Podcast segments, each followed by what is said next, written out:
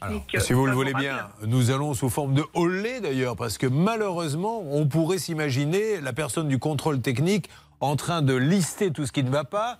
Il commence par dire les pneus sont gravement endommagés. Mais ce n'est pas tout. Mauvaise attache du châssis. Oh là là, il y a une usure excessive des rotules des suspensions. Écoute bien, Pedro, manque d'étanchéité du système d'échappement. C'est tout Pas du tout La fuite del carburante Et gardez les meilleurs pour la fin. Un problème d'ancrage des ceintures de sécurité de la corrosion. Alors, on en rit, mais c'est très grave. Charlotte, que peut-on dire d'autre qu'il va y avoir une expertise en février 2022